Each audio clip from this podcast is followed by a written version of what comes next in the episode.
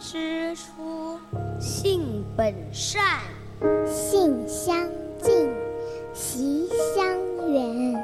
苟不教，性乃迁。教之道，贵以专。金戈铁马，不敌琴棋书画。青山古道，品一杯禅意清茶。三味书屋，带你寻一处心灵的休憩之地。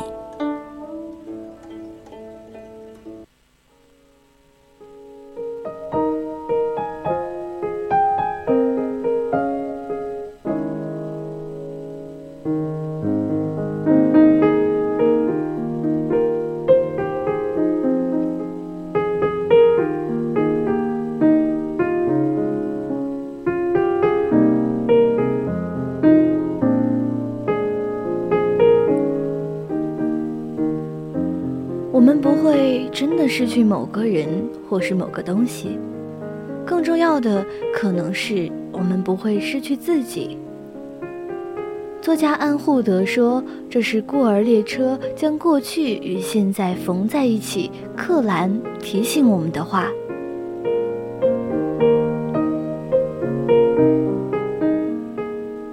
克里斯蒂娜·贝克克兰生于英国，长在美国。最受英美读者喜爱的作家之一，《孤儿列车》呢是克兰最知名的代表作，也是克兰笔下最具情感浓度的一部小说，以细腻的笔触写尽人生至情，读来令人潸然泪下。这个故事让我们看到命运在一个人的身上所呈现出的悲欢离合。也让我们感悟到对待人生应该有的信念，以爱和勇气去接受生活赐予的一切悲欢。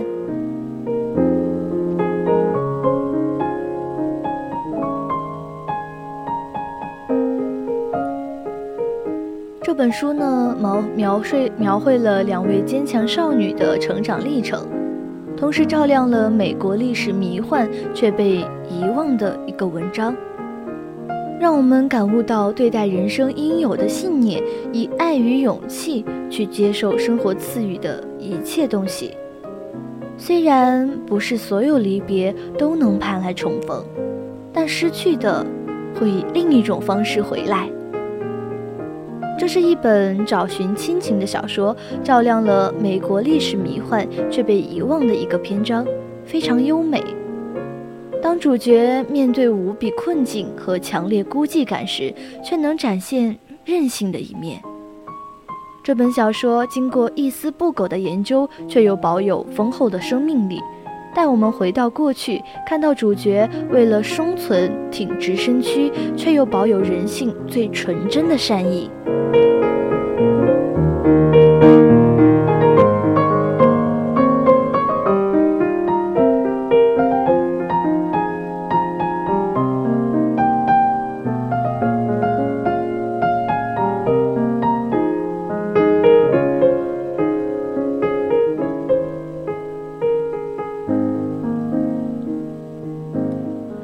下面呢，我们就一起来听一听豆瓣网网友碧落对这本书的评价。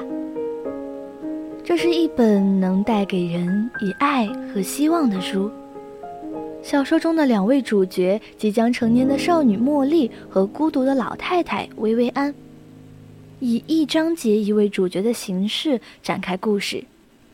这本书让我想起了回忆中的玛尼。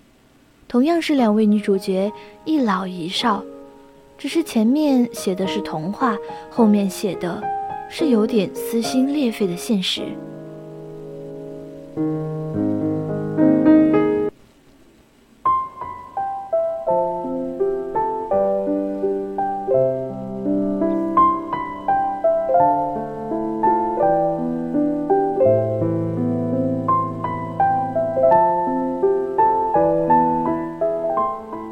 在结局是美好的，最后薇薇安有一个新的起点，我想茉莉也会开始在人生上奔跑了。那我们不妨多看看《孤儿列车》。人们常说，选择无处不在，选择决定人生。不过，人生路上很多时候我们没得选择，生活逼迫你走上未知路，你无处可逃，无法躲藏，只能接受。在这本书里，说不出是茉莉的出现让薇薇安打开了封闭多年的心门，还是薇薇安被茉莉的寄语所撼动。想去擦拭那些尘封久远的记忆。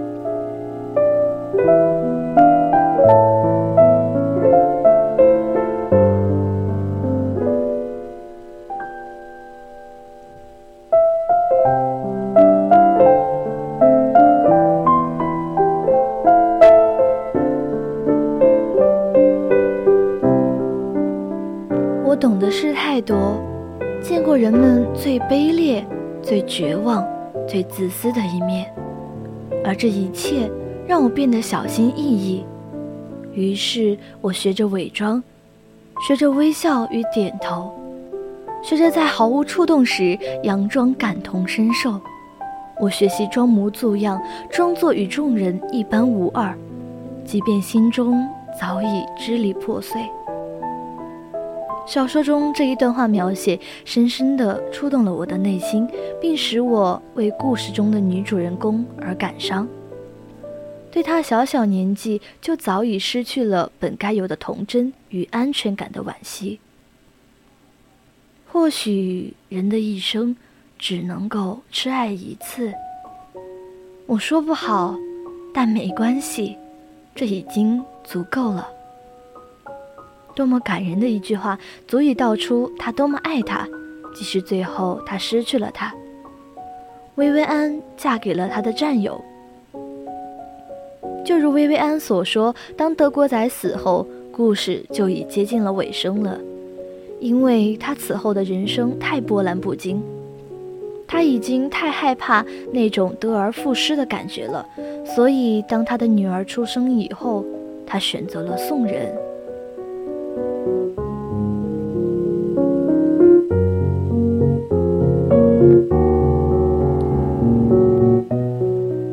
九十一岁的薇薇安以回忆的形式讲述这个故事。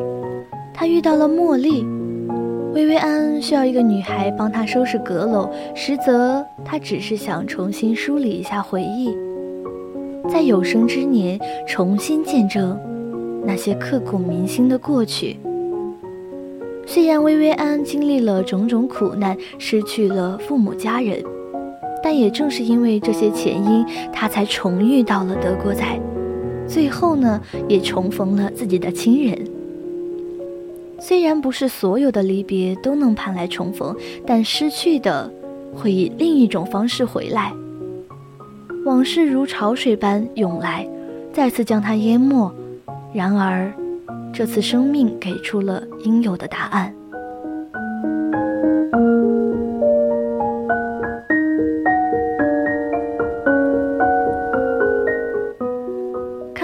一页合上书后，其实出奇的平淡，也没有像噱头和宣传所说的那么动容。很多时候啊，震撼和感动并不一定表现为流泪和心酸，而是在某种力量中增添勇气和对生命的热爱。这部畅销书给予的就是此般无声但莫大的力量。相比那些颠沛流离生命，你应该以爱与勇气去接受生活赐予的一切悲欢。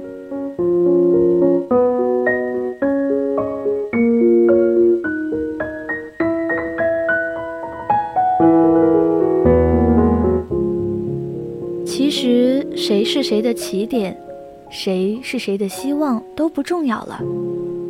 重要的是，大家都会有新的起点，新的希望。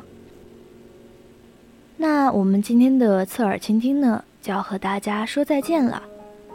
欢迎在下周同一时间继续锁定我们的节目，下期再见。